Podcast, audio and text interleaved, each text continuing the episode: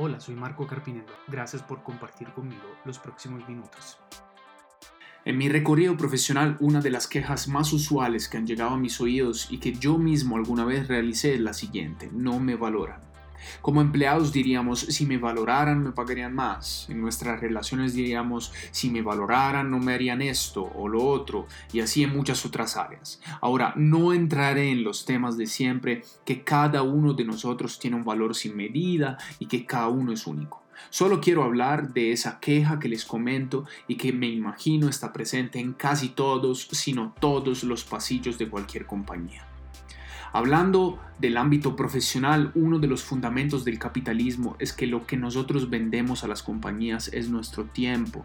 Entonces, dependiendo de tu carrera profesional, entras en unas categorías que te identifican con un valor y ese es tu valor para el mercado.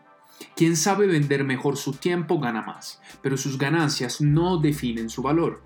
Es por eso que muchos eligen el camino del emprendedor para tener la ilusión de no tener que vender su tiempo, pero finalmente terminan haciendo lo mismo, aunque lo llaman inversión, invierto mi tiempo, y hasta en una medida superior a la que hace un empleado.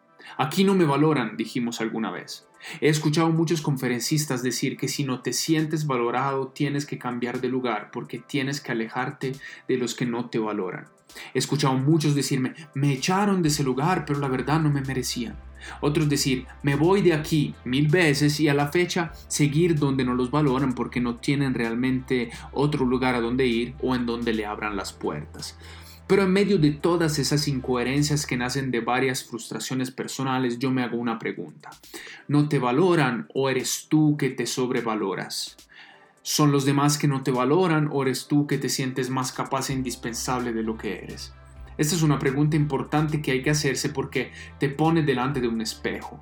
Y a veces no aprendemos más de lo que sabemos solo porque creemos saberlo todo y la realidad es que no lo sabemos todo. ¿Son los demás que no te valoran? ¿O tú tienes un margen de crecimiento en muchas áreas de tu vida que aún no has explorado y te has olvidado de hacerlo o te da pereza hacerlo o no quieres hacerlo? Cuidado que creer de haber llegado a la cima, pero que sean los demás que no lo reconocen, es el primer paso para la caída. He visto personas empezar en alto y terminar abajo, y personas empezar abajo y terminar en alto. Y las diferencias entre estas dos categorías de personas han sido solo dos, la autoanálisis y la disciplina del cambio. ¿Cuántas mentiras nos decimos a nosotros mismos? Te dices a ti mismo, no lo lograste, eh, Pepito, pero porque tu jefe hizo eso. No lo lograste, pero porque tus compañeros hicieron eso otro. No lo lograste, pero porque ese no era tu ambiente, porque la gente es mala, porque los demás y bla, bla, bla, bla, bla. No hay mentalidad más perdedora que buscar excusas. Hay que quitar las excusas de la ecuación. Si quitaras las excusas de tus relatos, quedarías solo contigo mismo y sería un gran punto de partida para no sobrevalorarte. Yo creo algo. Los que tenemos algún lugar de influencia o de liderazgo debemos tener una correcta y objetiva imagen de nosotros mismos. Una imagen no demasiado alta ni demasiado baja, sino equilibrada para identificar puntos de fuerza, de mejoras que nos ayuden a darnos el correcto valor.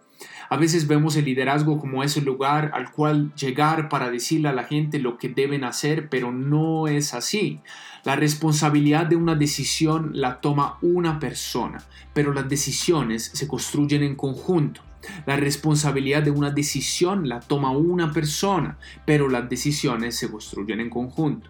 ¿Cuántas veces he escuchado la frase soy como un Ferrari parqueado pero no se dan cuenta? ¿Qué tal si de pronto eres tú que no te das cuenta que no eres un Ferrari? Y no hay nada de malo en reconocer eso porque sería el primer paso para que comiences a descubrir tu verdadera función en esta vida. Y quiero concluir con esto. Nadie tiene el control de las victorias o de las derrotas en nuestra vida. Nadie tiene el control sobre los resultados, si ganarás o perderás en la vida. Pero sí tenemos el control de algo, de nuestras decisiones. Y esas decisiones diseñan un camino. Y mejores serán las decisiones que tomemos, más probabilidades tendremos de estar caminando hacia un lugar de victoria en lugar que uno de derrota. No tenemos el control de las victorias o las derrotas, pero sí es cierto que cada victoria o cada derrota llegan por una razón y la razón por la que tú llegas a una victoria o a una derrota en la vida nunca son los demás. Entonces te animo a hacer un primer paso hacia tu propósito. Cambia tu perspectiva y no te sobrevalores, sino mantén una visión equilibrada de ti mismo aportando los cambios necesarios para ser mejor. Te espero en la próxima.